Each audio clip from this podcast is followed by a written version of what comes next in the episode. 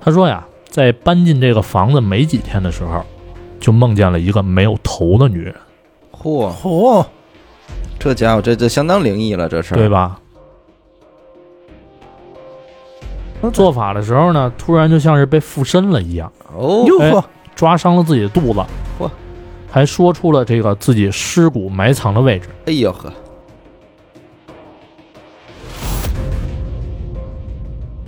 大家好，欢迎收听娱乐电台，这里是悬疑案件，我是小伟。好啊的许先生，哎，这个今天的案件是这个许先生来讲啊，嗯，我讲，讲吧，嗯、上回说了一个这个人间悲剧这么一人个案间子对悲剧吧，嗯，是家里头这个四口人的事儿。对，这回呢，我也说一个，就是也是家里边的事儿，嗯就是嗯嗯。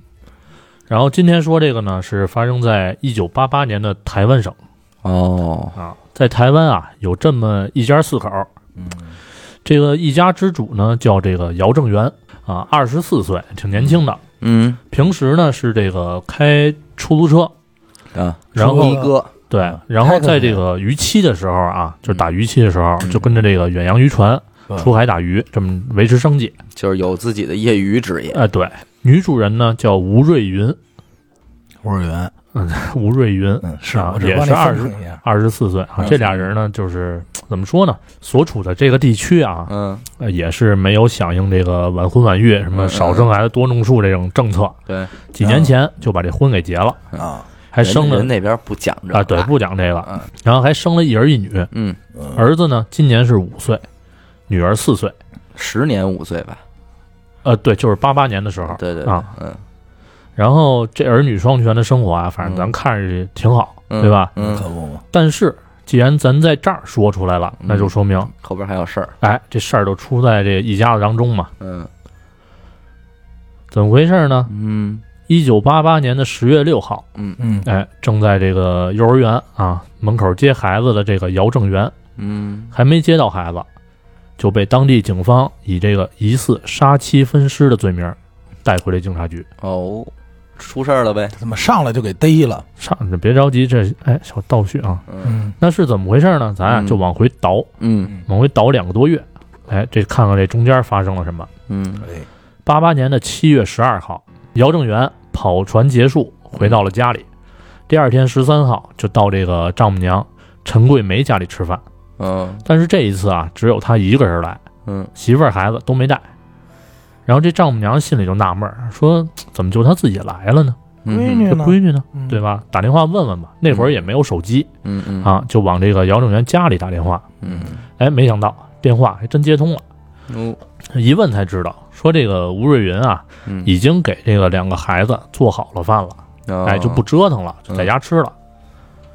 姚正元自己过来呢，也是就是因为刚跑船回来，嗯哎，就过来简单的拜访一下嗯，让老家看看平安回来了，也就这么点事儿，完事儿了，哎。嗯，然后隔了两天的七月十五号，嗯吴瑞云以这个没钱买菜为由啊，嗯，找陈桂梅借了两千块钱，啊，陈桂梅也是很痛快就借了，咱这菜哎也不便宜，不便宜吴，桂云就是他媳妇儿管他妈，管自己妈，对，管自己妈娘家嘛啊，嗯啊！但是呢，这个陈桂梅就没想到，嗯这是母女俩最后一次联系。哦，居然是借钱，嗯，嘿，嗯然后七月十六号这天啊，嗯姚正元给这个丈母娘陈桂梅打电话，说说我们家要搬家了，嗯，暂时没有电话可以联系。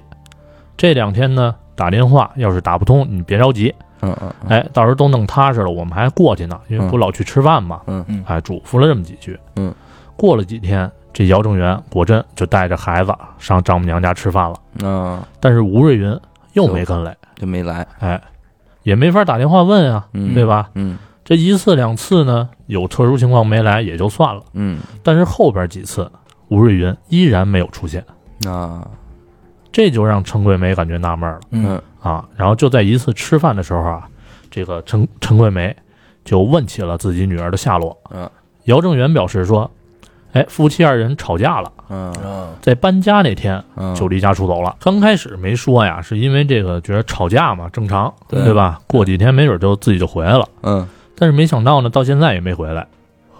哎，姚正元还特意的跟这个陈桂梅强调说，说什么呀？说我已经向警方报过警了、哦，啊，说哎，您就不用再重复报案了。嗯嗯嗯，哎，说了这么一句话，嗯但是这几句话呢，反而是更加重了这个陈桂梅的疑心，嗯对吧？嗯说自己女儿怎么会平白无故消失了呢？嗯，对？吧？就算是离家出走，哎，至少得来个信儿，对吧？嗯，那会儿又不是没有电话嗯啊，得往家打个电话呀，是什么情况呀，嗯对吧？？嗯然后陈桂梅就决定说这个事儿，哎，得查个水落石出。嗯转眼呢，就来到了这个十月四号，姚正元还是照例带着两个孩子到丈母娘家吃饭，又去 了，又去了，因为这就那生活，你是不是他没饭辙，上哪儿去啊？纯是因为没饭 吃才去。有有可能啊，嗯大几率呗，听这意思是。嗯。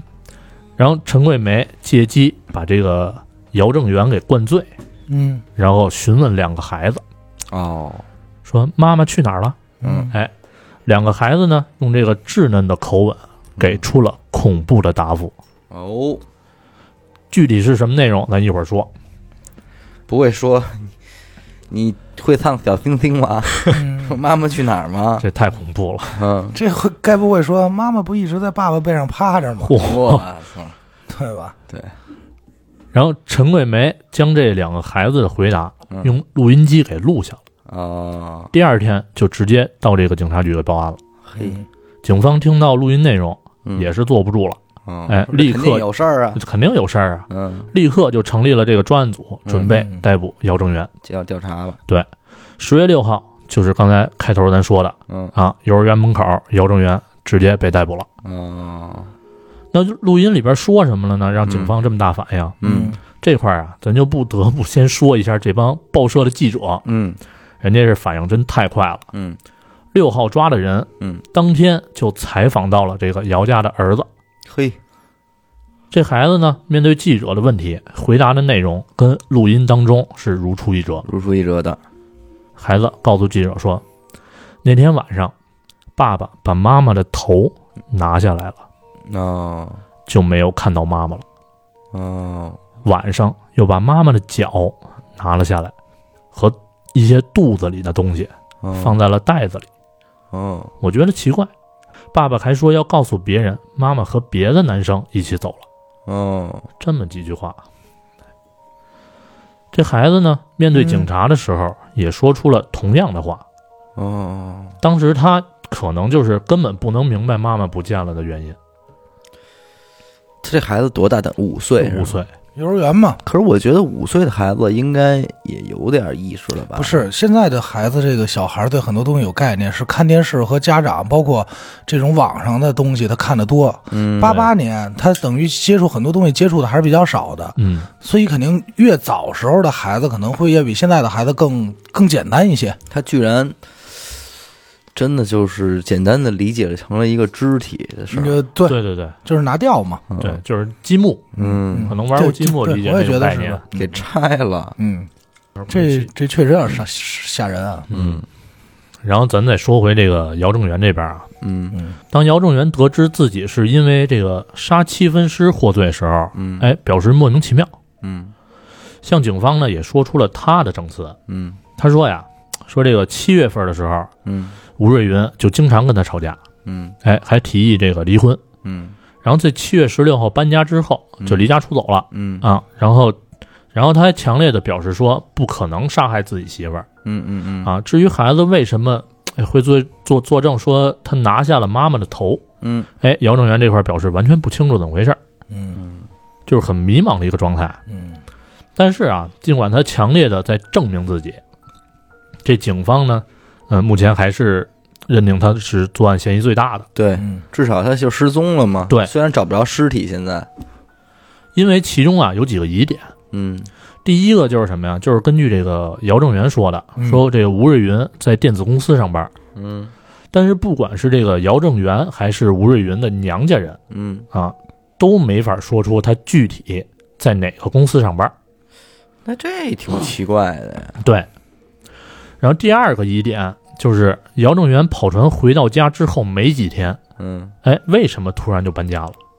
哦嗯，对，这还有一搬家的事儿。对。然后第三点就是，哎，两个孩子经历了到底经历了什么，才会说出这么哎毛骨悚然的证词，对吧？嗯其实各个疑点都有点就是不太合常理，是自然而然的呢就给这个警方描绘出了一个杀妻分尸的这么一个场景。嗯，对吧嗯？嗯这对于这个拿不出证据啊，证明没有杀妻的姚正元就是太有指向性了。嗯，这证词对他很不利嘛。然后与此同时呢，这个丈母娘陈桂梅此时也面对这个媒体，啊、严厉痛斥着这个姚正元，嗯跟媒体诉苦说这个吴瑞云啊，十九岁就怀孕了，嗯，哎，也不顾家人反对，什么执意就要嫁给他。嗯，但是谁也没想到呢，这个婚后的姚正元好吃懒做，赌博欠了一大笔赌债， 走投无路才去当了这个远洋渔船船员哦，啊。然后这个发现了姚正元本来面目的女儿，想要逃离魔爪时，反遭反遭杀害，毁尸灭迹这一系列嗯嗯嗯，啊。然后陈桂梅还说什么？说这个自从女儿啊失联以后啊，就经常梦见一个这个女儿穿着红色的衣服给她托梦，嚯，一句话也不说。这是冤呢，他在陈桂梅认为就是肯定是冤死的。嗯但是啊，咱这个话说回来啊，嗯不管有多少人认定这个姚正元就是杀妻凶手，嗯，但是警方目前也没法将其定罪。那肯定，你他没证证据嗯，而且这个人证又是指向性，一个是指向性这么明显，二是人证是小孩儿啊，对，对，嗯，你这虽然是什么陈桂梅说的绘声绘色，对对吧？？吴瑞云行踪不明嗯，啊，老话说得好，这个活要见人，死要见尸嘛，对嗯对吧？虽然这个疑点很大，对吧？嗯嗯，就目前来说，这到底是不是一起命案？嗯都不太好下结论。嗯嗯。如果说真的是一起失踪案的话，那嗯如果就草草的对这个姚正元判刑，嗯，那对他来说也是一种不太公平的表现嘛。对，然后，于是呢，警方为了这个搜寻证据啊嗯，开始在姚正元的新住处和之前的住处进行搜查。嗯嗯哎，就在这个旧宅搜索的时候，嗯一个叫廖国勇的人嗯跳入了警方的视野。老廖，老廖，嗯哎，这个人呢是姚正元搬走之后的新的房客。嗯他向警方诉说出了他的经历。他说呀，在搬进这个房子没几天的时候，就梦见了一个没有头的女人。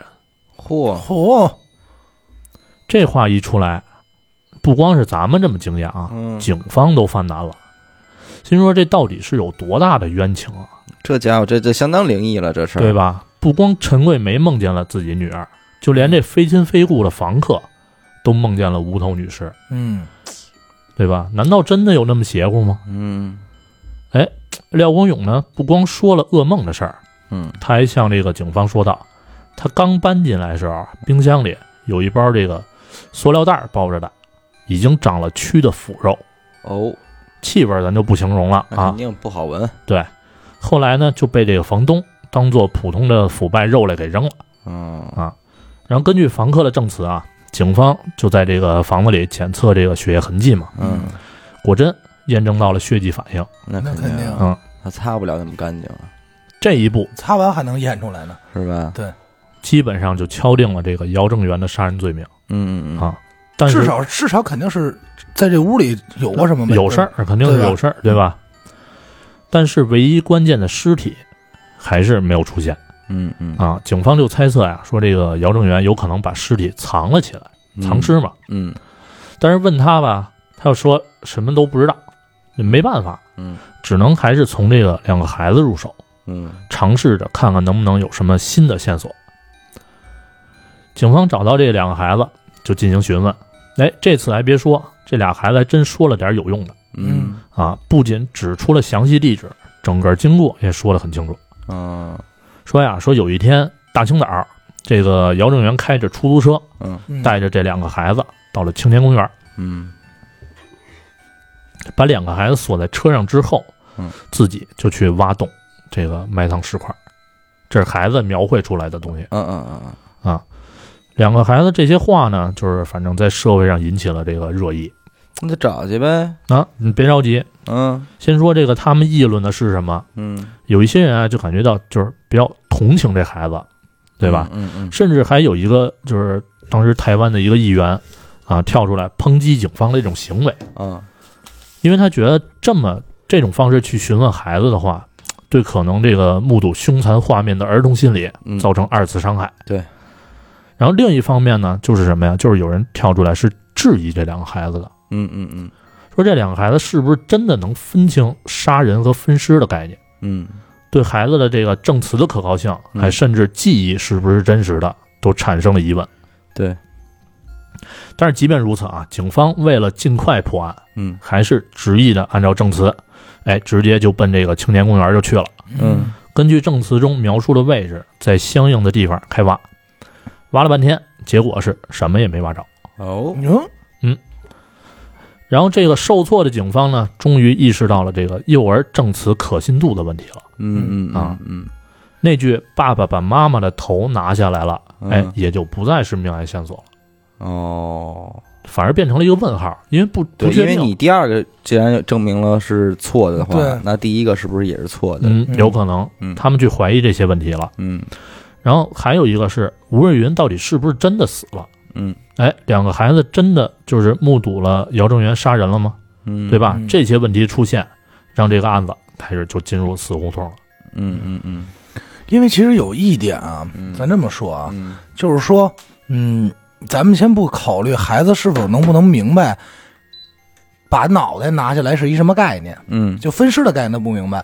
但是如果要是动手杀人，如果他妈要嗯是属于在清醒状态下被杀的，俩人会发生反抗，嗯，对会发生争斗。对小孩儿对父母的吵架是很敏感的，对，肯定哭了。就对吧？就即使是什么状态，这孩子肯定是会滋哇乱叫哭的，嗯然后至少会问他，当他奶奶、他他他姥姥去问的时候，他应该说的是，呃，那天他们好像吵架了，争吵的很厉害，对，就嗯对描述了应该一个场景啊。哎对，应该首先是这样出来的，对，对吧？如果他只形容了脑袋是拿下来的话，也就是说，只有一种可能，那就是说他没看见他他他爸是怎么杀的，只有分尸过程，对哎对吧？对，因为我觉得小孩儿至少至少任何小孩儿啊，就坐那儿哇一下就哭了，绝对是家里任何事儿发生争吵了或者怎么样嘛，嗯，对吧？对对对，反正这案子呢，目前是卡在这儿了。嗯但是呢，天无绝人之路。嗯随着这个新的证词出现啊，嗯让这个迷雾重重的案子有了一些转折。嗯哼，有一些啊，跟这个吴瑞云很熟的人，纷纷出面作证，说这个我们九月底还看见过他呢。哦，哎，哎，总共呢有五个以上的证人证明啊，说在所谓的命案发生之后，嗯，哎，仍然看到了活蹦乱跳的吴瑞云游走人间。你看，哟，那这，嗯，保保不齐是真有这个冤情，嗯，你是往那边想的？嗯，哎，别着急，警方啊，甚至还接到了一通来自吴瑞云的电话，嚯，他说他人在南方，没有被老公分尸，哎嗯，请求警方不要再查了。但是由于当时技术有限呢，谁也没法证实这个人是不就是真的吴吴瑞瑞云云，，对对，而且打电话的这个女子还不愿意出面，那这个可疑度还是挺高的，是吧？对。嗯，反正这案子根，据咱们这个录案件的经验来讲，这就不符合常理了，嗯，对有吧问题儿啊，对吧？你台湾多大地儿啊？你你还能就藏哪儿多去对啊？你多不方便？你要有多不方便回来这一趟啊？嗯，反正这案子又卡在这儿了。而且最重要的是，你为什么要给警方打电话？你直接给你妈打电话，嗯，你给丈母娘打 电话，警察不一定能分辨你是不是吴瑞云，但是他妈一定能一下就分辨出来对这是不是自己闺女，对啊，对不对？这有点什么呢？弄巧成拙的意这思。有点诚信，对此地无银三百两，对然后啊，又一个礼拜过去了，嗯哎，关于这个案子呢，还是没有任何实质性的证据出现，嗯哎，出现来证明这个吴瑞云死于非命，更没法证明什么呀？正在这个羁押中的姚正元就是杀妻凶手嗯，是啊。于是警方就越来越怀疑，说两个孩子的证词是真的目击到血腥的画面了吗？嗯还是有人刻意教唆的结果呢？嗯对吧？嗯于是决定开庭审理。嗯，在庭审的过程当中啊，哦，法官要求陈桂梅先离开，嗯，然后对着这个正坐在姚正元怀里的两个孩子问道嗯：“说爸爸杀了妈妈吗嗯？”两个孩子呢，先是一愣，嗯然后嘖摇头说：“不知道。”哦，表示不能理解问题。不明白什么是杀人。对，嗯然后法官又问道：“说是有人教你们这样说的吗嗯，？”哎，两个孩子又顿了一会儿，然后对着法官点了点头。你看，那这个时候就应该把俩孩子分开了。跟俩孩子没关系这，俩孩子都不用分开了。嗯，嗯，陈桂梅的事儿嘛。嗯对啊，反婆正这，婆教的嘛，不是那 个对，那个丈母娘丈母娘教教的嘛嘛，婆婆对吧丈母娘教的嘛。然后至此，哎，这起因两个孩子化引起的恐怖案件嗯转变成了一起乌龙案，对吧？不啊，你还得先再往后问别啊，着急，是别着急，嗯，你不能因为这一句就就乌龙了。嗯，嗯这时候呢，让这个辛苦办案的警方啊，也是不知道以什么心情去面对，嗯，对？吧？嗯孩子的证言已经没法采用了，又找不到任何证据，嗯再综合其他人的一些证言，只能宣布说放了这个正在羁押的姚姚正元嗯啊，老姚给放了，老姚给放了。姚正元面对孩子呢，也是无奈苦笑，因为他知道这个孩子们年纪太小，嗯嗯根本不了解自己对父亲做了什么，嗯，对？吧？嗯不过说到这个丈母娘陈桂梅啊，姚正元的态度就不一样，嗯他向警方宣称说这个就是当庭嘛，还在嗯还在法庭上。说这个陈桂梅啊，并不是第一次说她杀害了吴瑞云。哦，两三年前，吴瑞云也曾经离家出走过一个多月。那哎，在找不着闺女的这段时间，陈桂梅也指责姚正元杀妻。哦，那这一次呢，两个孩子的录音指证就很可能是受到了陈桂梅的教唆。嗯嗯啊嗯嗯但是这个咱不好说，嗯，因为我看的这些资料里边也没有说这个姚正元老丈杆子活着没活着，嗯对吧？如果说陈桂梅不知道这俩孩子是不是从他老爷们儿那儿还有老学过来，对呀、嗯这就咱就不好说了。嗯。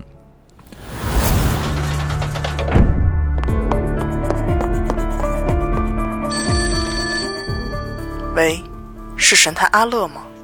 是我，什么案件？没有案件。再见，哎，别别别，我是想听您给我讲几个案件。这种事情不要找我，去听娱乐电台，那我怎么才能加入组织？关注微信公众号“娱乐 FM”，加入微信听众群，那里有你想要的。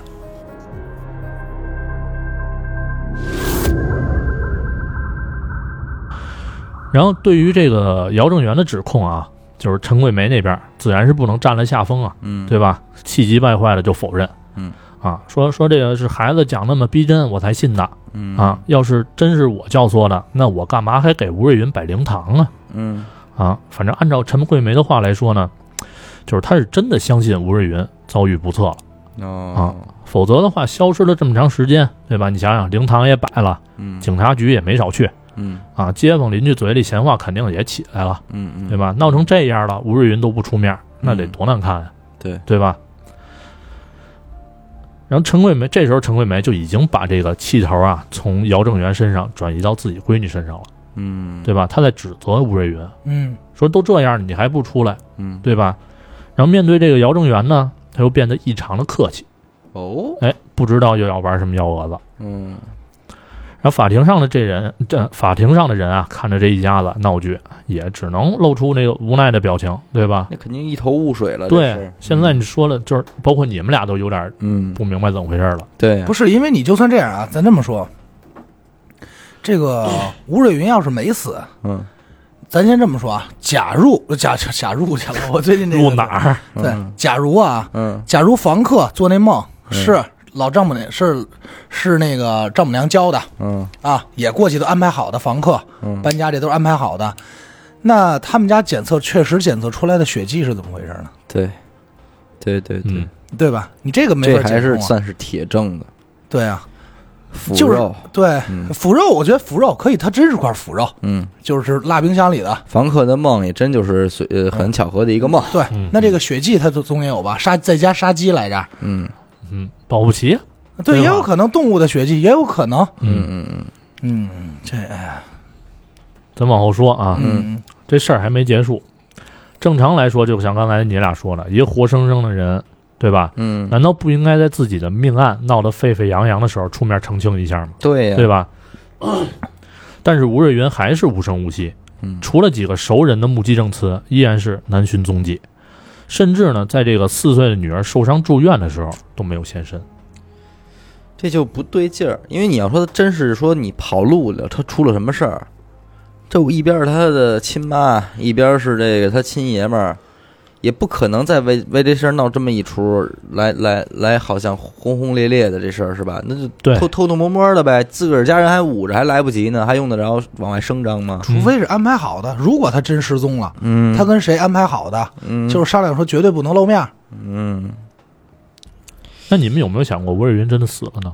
我现在比较倾向于这个呀、对我也倾向于他真死了呀。对啊，嗯，之前那通电话会不会就有人假借这吴瑞云身份给警方打了呢？很有可能啊，是吧？嗯，虽然孩子的证词有问题，但是警方还是不敢忽视这个命案存在的可能性嗯，啊。毕竟还是那句话，就是活要见人，死要见尸嗯嘛，对吧？对，即便是遇害被碎尸了，嗯怎么着也得有点线索吧，嗯对吧？之前咱说的那碎尸案很多，可是现在什么都没有，案件也就归零嘛，就归零了，对吧？嗯案件就是就是一起简单的失踪案，嗯停滞了。嗯反正就这么着，一年一年过，吴瑞云还是没有现身。嗯哼，哎，但是媒体呢，倒一直在跟进这件事儿。嗯陈桂梅啊，也还是一直向这个媒体诉苦、嗯啊，说估计啊，这个女儿已经遭遇不测了啊。先不说教唆孩子的问题，嗯就反正光是这个吴陈桂梅对吴瑞云生死的担忧，看起来就是比较真诚的嗯啊。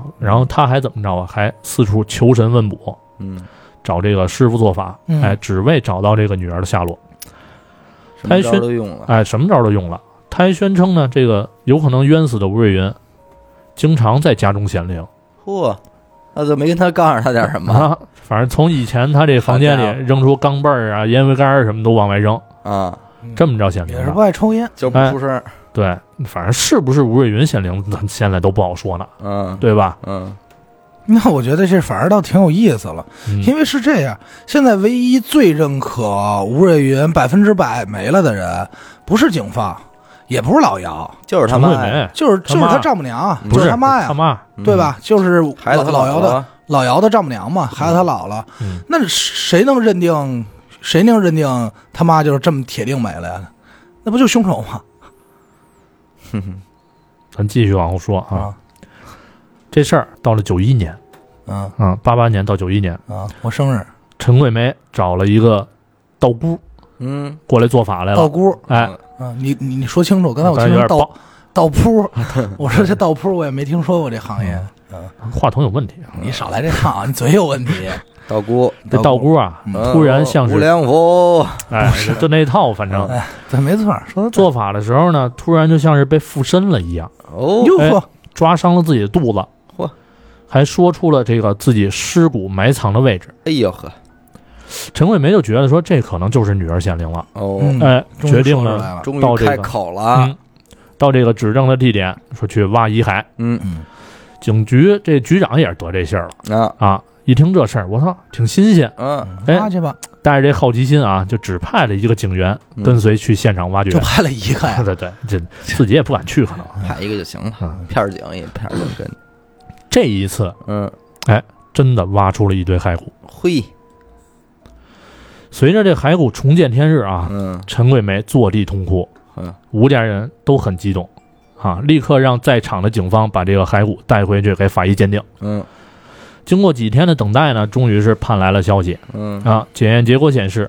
这些骨头不是人骨，是猪骨，嗨，闹剧嘛。那等于那道姑让猪给上了身了，是吧？猪给自个儿的这这嗯骸骨给说出来了，这个也安排的太好了吧？对不对？怎么说你你是有点想法？对啊，不是这个就这个，就是我觉得怎么就这个事儿，就刚开始你这么说啊，如果要没有这么多机缘巧合吧，嗯其实我觉得他他会往灵异上去偏，嗯但是往往就是巧巧合太多，就是当你没有解决办法的时候，来吧，来灵异吧。嗯当你没有解决办法的时候，来吧，又来灵异吧。当你没解决，还来灵异吧。终于，哎，在这儿呢，你看是不是显灵嗯了？扒一挖，啊，确实有骨头，是猪猪先，结果还是，猪，还是猪的。嗯那你就那这事儿就特别逗啊。嗯这事儿特别逗，你不觉得就特想安排好的吗？嗯是啊，啊，就就就太反正而且太怪是了没有智商的那种，啊，对嗯，反正这消息一出啊，这媒体上又是哎闹了一番对嗯啊啊，死人活人是没找着，倒是找了只死猪，嗯对吧？对啊，啊。对也不怕开水烫嘛 对，嗯这吴家人啊是感觉到了绝望了，嗯哎，而姚正元呢，这会儿也是背负着这个妻子生死不明的阴影、嗯啊，也是难免受人指点的。嗯对吧嗯就这么着，还是继续只能生活呗。嗯在这个一九九三年的时候啊，嗯哎，事情已经发生了快五年的时候，嗯终于画下了句点。嗯分尸一案的这个女主角吴瑞云终于现身了。有你看，哎此时的吴瑞云头并没有被拿下来。嗯啊，灵魂更是没有脱离肉身，嗯反而是呼吸正常、心跳正常，活脱脱的就是一大活人。哎呦那事情是怎么回事呢？是这样，多年未现身的这个吴瑞云啊，嗯在这几年之中交了一个新的男朋友，什么乱七八糟的还生了一孩子。嘿呦现身的时候呢，因为孩子已经两岁了嗯啊，新男朋友说要给孩子上户口，这啊缝不上去，吴瑞云不得不回娘家拿证件之类的东西拿户本儿去了啊，嘿呀这样行踪才就此曝光，被警方找到。嗯，其实说到这儿啊，嗯咱最关心问题就是这起所谓的命案啊，就反正闹的这个姚正元差点被枪毙，啊嗯对吧？自个儿亲妈陈桂梅又花了不少钱找人嗯啊，闺女在这期间又出了车祸受了伤什么的，嗯而他这活得好好的人为什么不出面呢？对嗯呀对吧？甭管是跟人私奔也好，生孩子也罢，这些生活作风问题啊，你就露个头，你再回去忙你就不完了吗？对对吧？也不至不至于闹得这么难看呀。嗯安排好其实啊，多大的奸情我啊告诉你，都安排好呢。这吴瑞云啊，根本就不是在什么电子公司上班的，哦嗯啊你看，而是在这个特种行业。哦这特特重啊特种行业工作地点是台北市某个三温暖，哎呦 你看也是电子三温暖嘛，是啊、这都懂啊。它服务于这个电子行业，服务给服务它服务电子行业，你知道吧？啊，因因此呢，也就没跟家里说过实情啊。啊，这行踪呢就成了谜了，但对是吧？爷们儿应该知道这事儿，他也不知道，肯定不知道。平时是什么呀？回家什么都不影响，该做饭做饭嘛，嗯对吧？嗯对，哎，但是一玩失踪躺一天躺一天也累了， 啊，对。该该该活动活动腿脚 了，是但是呢，一玩失踪就是谁也找不着那状态是，啊。然后跟这个姚正元感情啊并不和睦的他，嗯，哎，在工作中认识了这么一个姓杨的男子，老杨，从哎工作中结交了这些客 户，对，人送外号“涮锅羊”，是吧？老涮涮羊肉嘛，蔡论的涮羊肉，老杨那问题有号 啊，涮锅涮锅子嘛，锅子弄半天，操，给我被我断出来了。不是，我真我 行，不是，咱不能老这连本儿的啊！嗯然后听众听众听不明白了啊，你继续。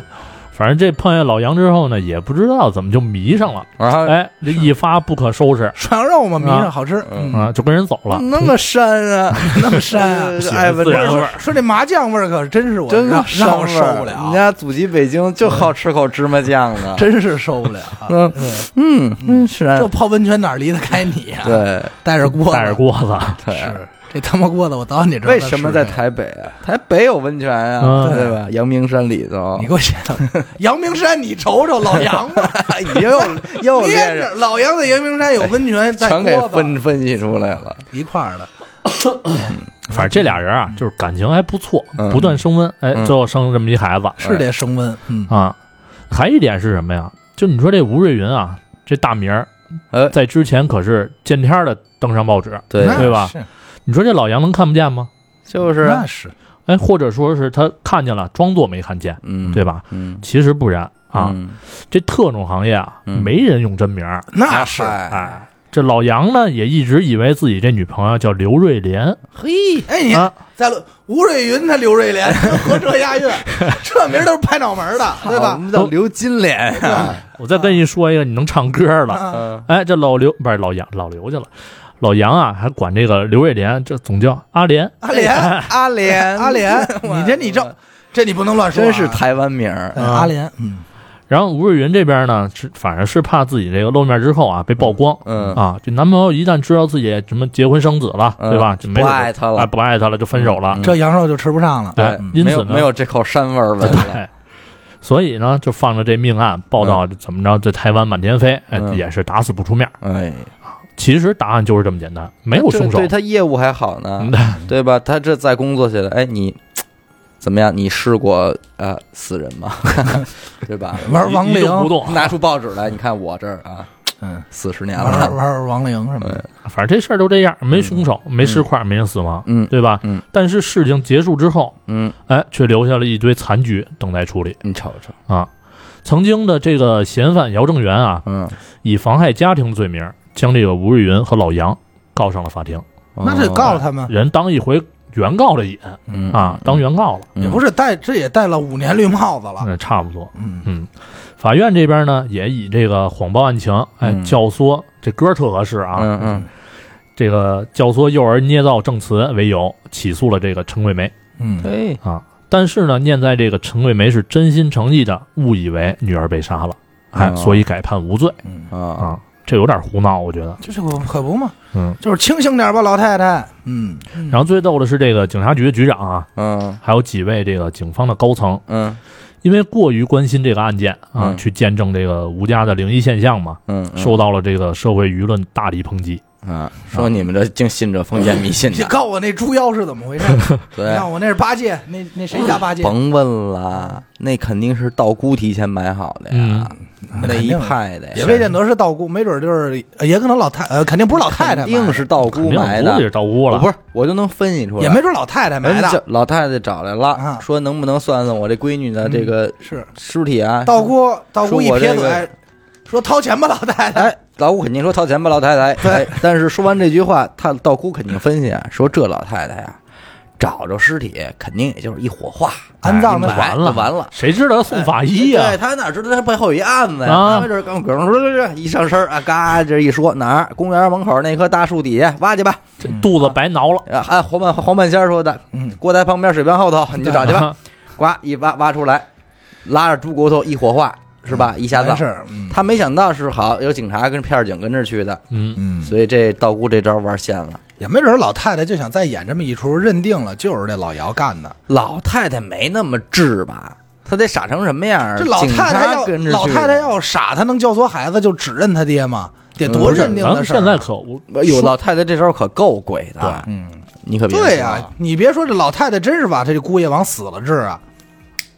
老太太是够鬼的了。嗯哎，等会儿吧，那他们家那个是怎么回事啊？他们家那一屋子血迹，那没准就是杀鱼杀鸡弄的呗，做饭弄一粒血的没谱啊，对吧？那个年代是不是？嗯反正也鉴别不出来是什么血，啊，对，就是血迹反应嘛，就是咱看过那个美剧嗯或者我知电道我知电道影里边喷点水儿，蓝色它出来有血啊，嗯那你告诉我这俩梦，那更是扯淡中的扯淡了。那就肯定的呀，对吧？那就没准就是为了上报纸，对吧？房客可能琢磨着啊，说操，事儿弄这么大，我要不做一点噩梦啊，不像话，不像话，嗯 不像话，对不起这房子怎么着我也得做一这梦 啊，配这故事多好啊！红衣裳都看见了吗？那可不是吗？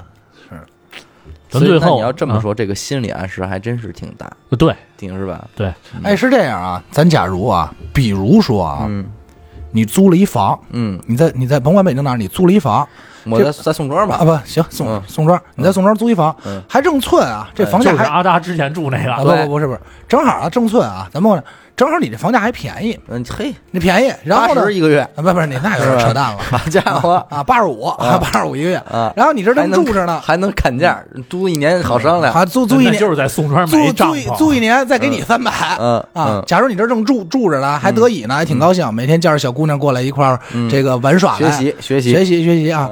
你这儿突然有一天，嗯白天上午十点半，嘿，你这是正常你睡觉呢嗯啊，梆梆梆有人砸门，嗯你一开门不不是外是人，不是 肯定是外人，是你媳妇儿大嫂我子嗯去你。大爷的！我媳妇儿你大嫂子找你干嘛？你告诉我啊，那我哪知道？我肯定揪住肯了定找我学习啊呀、我肯定揪住了呀！啊我说你上哪儿学习？该我学习了吧？上哪儿学习？他们都上哪儿学完了，习该我学习啊了。人没准要是泡温泉去呢。啊你少说这个。我说带锅子没你有？啊给 我去吧，歇歇会儿。嗯你，然后你听着呀，嗯你这一看，警察叔叔，警察叔叔说说没事儿啊，小伙子，嗯嗯没事儿，小伙，我们就过来检查一下嗯，啊，检查，尿一个吧，嗯，这这这没有啊没有这个，没有。嗯，好，走了，检查完以后，然后问点 儿，问了问你说，哎，你住这儿你感觉有什么不自然吗？怎么着？你说没有啊，嗯我觉得挺好的呀。说行行，没事儿了，谢谢您的配合。转身敬一礼，走了。嗯，第二天晚上，警察是不是得补补一句啊？说这可没死过人啊，你别多 。想啊嗯哎咱不是就是咱没说说没什么事儿，别多想啊，就正常对正常检查。那冰箱什么都没事儿啊。哎，第二天晚上你说你膈应不膈应吧？我那我膈应，我这一这应该不至于吧？你哎，你琢磨第二天晚上，你看啊我得琢磨，他光查我还是楼上楼下他都查没有，他就查你们家你了，黑你啊看你这个，你膈应不膈应吧？我就得琢磨了。我说之前阿达租这你你给房 我歇会儿啊，嗯对吧？嗯，然后这个，然后你又听啊，不知道哪儿听，就就听边上说说，哎呦，这楼以前可能不太平，怎么着的？哦完了，第二天晚上你肯定有这梦了，我肯定，嗯是吧？我肯定得心理暗示嘛。而且是什么呀？这种你刚才说那种还是就是谣言嗯，街坊邻居传的嗯，这事儿可是报纸上直接登出来的，谁不看报纸啊？对，拿一看报纸文字，这图像脑子里就出来了，嘿，对吧？嗯这这肯定画面画面就出来了嘛。那我估计要是我的话，我应该在这屋子里也学不了什么习了，我就赶紧想着走 了啊哎。八十块钱一个月，我觉得我就不要了，那肯定是啊，对吧你都交一年了，你也不要了对啊呀，二百你再租出去，我再二百租出去就完多了。操呀！嗯，那是，那你怎么要啊？嗯，对吗？这房东，你这给房东一打电话，说哎，房东那个房我不想住住了。房东再说了一句话，你听上什么了？ 嗯，啊，对吧？你完了，你虚了。对，其实房东问的意思是，是你是听见楼上那个老打炮影响你睡觉是？扰民啊，对，扰民什么的，装。修是不是听上什么了？你对这完了多想了。你是不是听见什么了？哎，人问人，然后那边说，这这对啊，楼上装修太吵了。嗯，啊我说没没没听见，我没听见没听见老哦做梦老做，梦影响学习。我就是 啊，嗯嗯你这习也真是非得夜里学，白天不能学。说夜里我好静，我这人好静嗯啊，就是夜里专注。不过他这个故事不得不说，前半段还是挺吓人的，你知道吗？哪儿吓人了？不吓人。嗯这很脑袋孩子天真无邪的把脑袋，这让我想起那会儿是什么呀？嗯，特别早看了一个恐怖漫画，嗯，然后是不是《倚天润二》？我不过忘我了。要说点不该说的啊，说点这个难听的话，嗯，这也该着这个老姚这媳妇儿是这行业。嗯，你说您大老爷们儿的，你这带着孩子上丈母娘家吃什么饭去啊呀？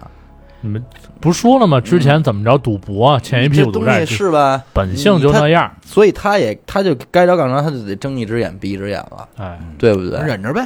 要不然人这媳妇儿人能去说是那什么去吗？是，吃人手短嘛。其实咱话说回来啊，嗯，最倒霉的还是这俩孩子，呃那肯定对，吧到什么时候都是这个。招谁惹谁了，弄一摊子这事儿，啊嗯，对你这俩吧？孩子长大怎么办呀？人长大啊，说，你这到现在可能跟咱们边边大对，对吧比他还大点啊儿，比一咱人大点儿咱可大，这都是八三年的孩子了，啊，对对对一，个八三，嗯一个八四。啊嗯甚至应该一嘿属猪一 属狗，哎呀，人家这算挺清楚。嗯，你俩是不是偷摸儿练过这东西都？ 没有没有，正好掐这手掐里巧边都掐着呢。正正好认识这这甩手岁数的人，你这万一哎，你这你这俩孩子长大，人不得说，就是他俩小时候的胡说八道，哎，这这阴影就出来了。对吧？但其实你说孩子什么的，孩子都什么都不知道，孩子可不是什么都不知道，嗯这没法弄。没法弄，嗯一出闹剧吧，一出闹剧，最终还好，不过啊，万幸这也是没死人，嗯没出也是好事儿，也是好事，嗯对吧？？对于咱们讲想想这个案件来说，其实这是好事这儿。是好事儿对，嗯，就踏踏实实回来，都好好过日子呗。对哦，甭整那这乱七八糟的事儿，哎完了。对你对，要洗白，你就跟我学，找一小伟这样的，不查你不就完了吗？嗯，对吧？行吧，嗯那咱们今天的这个节目就到这儿啊。嗯，接下来咱们来就是看一下这个抽获奖奖了抽奖听众啊，翻吗？是吧？